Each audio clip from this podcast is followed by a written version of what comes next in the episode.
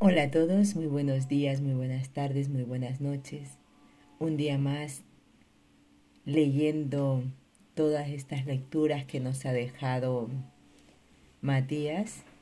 Así que para mí son eso, unas ganas de seguir aprendiendo más y recordando. Porque esto ya es un trabajo que lo hicimos y seguir eh, con esa intención de seguir aprendiendo es lo que me, me ha traído a hacer a leer estos posteos. Así que sin más, voy a la lectura. Camino yo soy. Rencor. 13 de noviembre del 2020. Matías de Estéfano. Yo. Hoy es viernes 13, uno de esos días que la gente considera de mala suerte.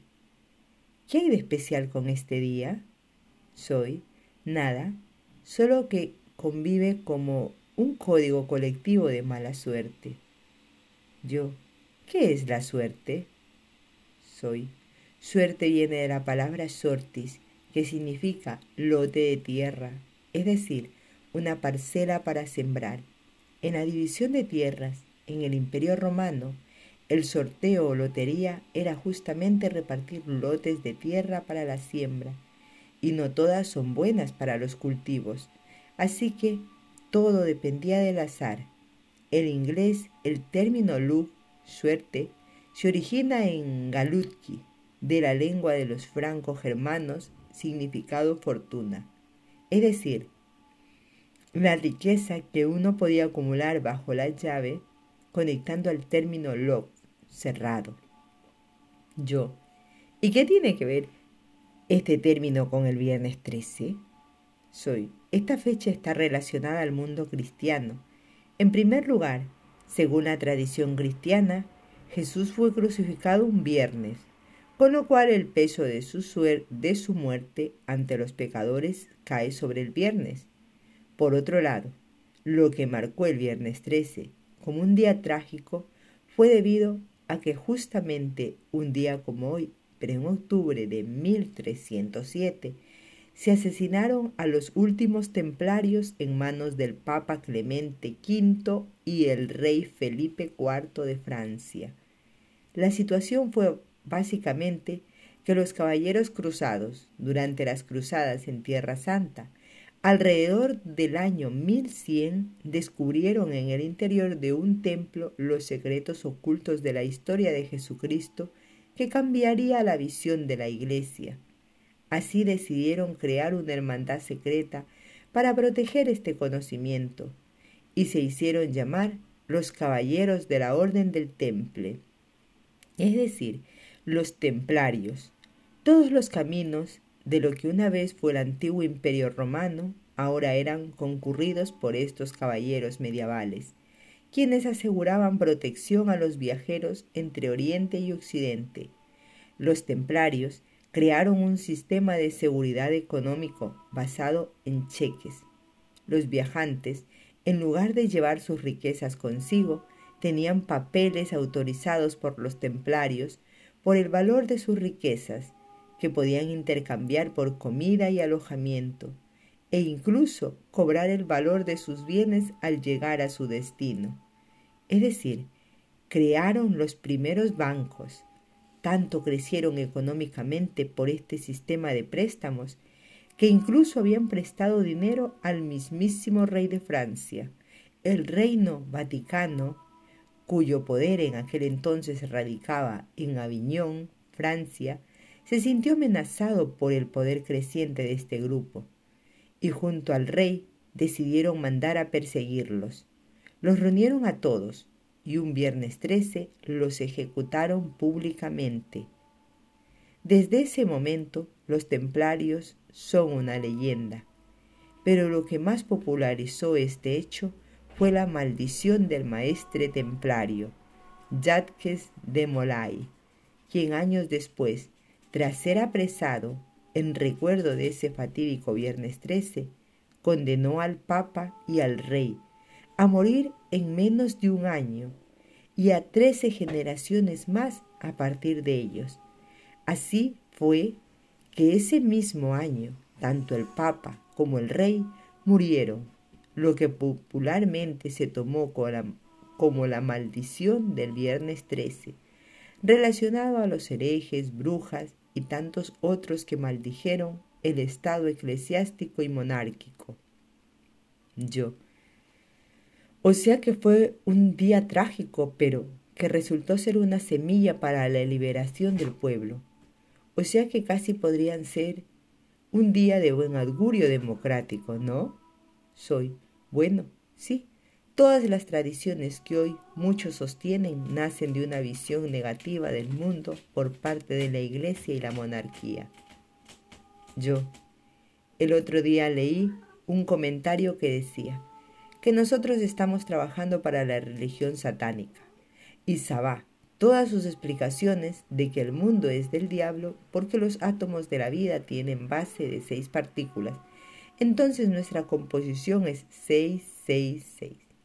Y que adoraban la materia y la tierra. Estamos adorando al diablo y que trabajamos para la religión seguramente. Nunca había leído tanta incongruencia junta, pues decía que somos religiosos cuando sus argumentos utilizaban todos los mismos discursos del cristianismo. Soy. Es una cuestión de costumbre. Hace 1700 años que Europa es cristiana aproximadamente, lo cual convirtió al mundo en cristiano durante el colonialismo. Desde hace 500 años podríamos decir que el 80% de la humanidad tiene o tuvo un familiar o ancestro cristiano y por lo tanto proviene de una tradición cristiana o entorno religioso. Esto no es solo algo religioso, pues la religión se adapta a la cultura y pasa a ser tradición, como las personas que celebran la Navidad, Pascua, los Reyes Magos, y no creen en nada de eso. Yo, vivimos en un mundo futurista, con tradiciones medievales. Soy, huele rancio, ¿no? Soy, ¿Te incomoda, pues? Yo, bueno, he de confesar que sí. Me incomoda la hipocresía de una humanidad que critica usando las mismas herramientas que critican. Como lo que conté, ser antirreligioso, pero creen en el mal y el diablo, o hablar de amor y ser uno con todos. Pero decir que hay que eliminar a los religiosos o líderes políticos o quienes buscan armonía, libertad y la espiritualidad fuera de las religiones, pero culpan, convierten en enemigos a los mismos enemigos de la religión que niegan, como la masonería, los Illuminati, los reptilianos, o sea, no sé, por más que evolucionemos en las formas, la esencia aún sigue siendo la misma, sigue oliendo a lo viejo todo. ¿Soy arrancio? Yo, sí, soy ¿Sabes que la palabra surge de rancio? ¿Sabes qué palabra surge de rancio? Yo. ¿Cuál? Soy. Rencor. Yo. ¿Y eso? ¿Por qué? Soy. Rencor viene de la palabra ranceré y se refiere a oler mal, algo que está viejo, pasado, y que empieza a generar un olor que incomoda podrido. Los escritores latinos han acuñado el concepto rencor para referirse a una idea o circunstancia que huele mal, que huele a pasado, a viejo y podrido. En inglés la palabra rencor viene del latín también. Resetmed significa volver a sentir, algo que vuelve una y otra vez a ser percibido con los sentidos, algo viejo que es sentido de nuevo en este caso, como especifica el español, mediante el olfato. Yo, el olfato, que es el sentido relacionado al tercer ojo. Soy. Analicemos lo que mis ojos ven y mis oídos oyen. Tiene el mismo centro de información, el núcleo del cerebro, en las glándulas pineal e hipófisis pero hay uno tercero que va directamente a ambas glándulas, el olfato, el que percibe lo invisible. Recuerda que respirar. Expiraré, da origen a la palabra espíritu. Por lo tanto, lo que el alma y el espíritu perciben está relacionado con el olfato. Así es como a la intuición le llamas tener buen olfato. O cuando presientes algo negativo sugieres esto, huele mal. Del mismo modo que cuando un plan parece prometedor replicas, me huele bien. El olfato está relacionado a la memoria intuitiva y por ello la mejor manera de tratar emociones que incomodan al alma es mediante la aromaterapia. Cuando uno se enferma, suele perder el olfato y sus pulmones suelen fallar. Yo, como ahora con el COVID-19, soy. Eso indica que el sistema se detuvo y ha perdido la conexión espiritual, la capacidad de percibir y necesita regenerarse de nuevo. Cuando no hueles nada, tu espíritu se ha desconectado. Necesitas olores fuertes para volver a despertar tu capacidad sensorial y que tu espíritu vuelva a encenderse en ti. Ahora, cuando solo hueles cosas feas, tu cerebro te está recordando que hay cosas podridas que te rodean. Debes limpiar el ambiente de energía negativa. Podría decirse que muchos ambientes están cercados de rencor energético que no proviene del plano emocional humano, sino de una densidad vibracional que debe transformarse para que fluyan mejor aires nuevos.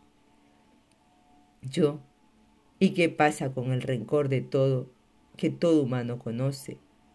Tengo dos de mis mejores amigas que se jactan de que su rencor es la mayor de sus virtudes, a la vez que defectos. ¿Por qué sería una virtud? ¿Y por qué un defecto? Soy, como decía antes, el centro del cerebro recibe información de las palabras que oye y de las situaciones que ve. Oído y visión. Toda persona con que interactúas en la vida enviará a ti señales, pulsos eléctricos que serán registrados por tu cerebro, por, por el hipotálamo, en señales positivas y negativas. En este registro los datos se convierten en pulsos magnéticos que afectan a los chakras y de ello a las hormonas de las glándulas. Esto traduce las palabras y situaciones en emociones y sentimientos dentro de nuestro cuerpo. De esta forma, el cerebro ya posee más herramientas para identificar personas o circunstancias y saber cómo responder ante situaciones similares. Hemos hablado de esto es para ahorrarse tiempo de procesamiento de cosas similares. Así, si una persona nueva, diferente, me despierta una emoción semejante, el cerebro buscará en los archivos anteriores relacionados a esa misma emoción y los abrirá a mi disposición para saber cómo accionar. Yo. Por eso a veces al conocer a alguien solemos decir, me recuerda a tal persona. Soy. Exacto e incluso empezarás a comparar para saber si debes actuar en sintonía con lo que sientes o no. El mecanismo que se activa para identificar si esa es o no la misma emoción se llama olfato. Un olfato agudo no solo olerá aromas, sino energías. Las personas más emocionales poseen mayor olfato, pues tienen mayor cantidad de registros internos. Así, el olfato permite prever situaciones antes de que sucedan, leyendo, oliendo, mejor dicho, en el ambiente las similitudes con los datos previos. Cuando lo que va a suceder tiende a ser negativo, el olfato despierta los olores antiguos que le avisan al sistema simpático desde el sistema parasimpático, que hay que reaccionar en función de aquel viejo olor podrido, y así se despierta el rencor. Yo, ¡Wow! Soy. El rencor es la agudeza del sistema olfativo del interior de nuestro cerebro que es capaz de identificar situaciones viejas, sucias, dolorosas, molestas e incómodas de manera veloz, despertando la memoria de elefante, recordando cada situación, los cómo, los qué, los por qué, los quién, los dónde, todos los datos a las preguntas fundamentales, El rencor es un sistema útil para prevenir situaciones semejantes, para estar alerta y defenderse de peligros externos. Yo, pero, soy. Siempre hay un pero. Existe el rencor como método de prevención y el rencor como forma de vida. Lo pondré en un vocabulario sencillo. El rencor como método de prevención es igual que tener sexo con condón para cuidarte de posibles enfermedades. El rencor como forma de vida es considerar que tener sexo es lo que te enferma. Entonces, morir virgen. Yo, clarito el ejemplo. Soy, me lo imaginé. Yo, o sea que lo que intentas decir es que las personas que viven mediante el rencor siempre están mirando con sospecha y rostro maloliente a todo el mundo, negándose a establecer contacto con nuevas personas por si pasa lo mismo que antes. Es como decir justamente lo que decías, no tener relaciones de ningún tipo con nadie, más porque consideras a todo un posible reflejo maloliente. Soy el cambio, el rencor utilizado como habilidad biológica es el que te ayuda a no tropezar dos veces con la misma piedra, a prever situaciones, a ser intuitivo, pero no cerrado a lo que vendrá. Yo, ¿sabes? Me doy cuenta ahora de que muchas de las personas más cercanas que tengo son muy rencorosas, pero justamente porque yo no tengo rencor y les necesito. Estas personas suelen decirme que a veces es hasta molesto ver que no aprendo la lección y vuelvo a caer siempre en lo mismo, en las relaciones con personas. A veces pensaba que no tener rencor, que tener la habilidad natural de perdonar, me hacía mejor persona pero justamente es lo que me trajo siempre los mismos problemas. Cuando aprendí a escuchar a mis cercanos rencorosos, pude perdonar, pero respetándome y cuidándome, sabiendo poner límites. Esto me hizo perder amistades, pero me di cuenta de algo importante, de que gané libertad. Antes vivía por esas amistades, y ellas me hacían daño así como yo les hacía daño a ellas, forzando mediante el perdón y la gratitud un vínculo que debía soltarse para poder crecer. Si no fuera por el rencor de los cercanos, nunca lo habría entendido. Pero sin embargo, sé que muchas de estas personas rencorosas también son muy cerradas a nuevas oportunidades y viven en situaciones del pasado. Soy. Todo en, en el universo es una herramienta. Si la vida te da un martillo, debes aprender a clavar clavos, no golpear a otros en la cabeza. Yo, está claro, el problema no es el martillo, es lo que hago con él.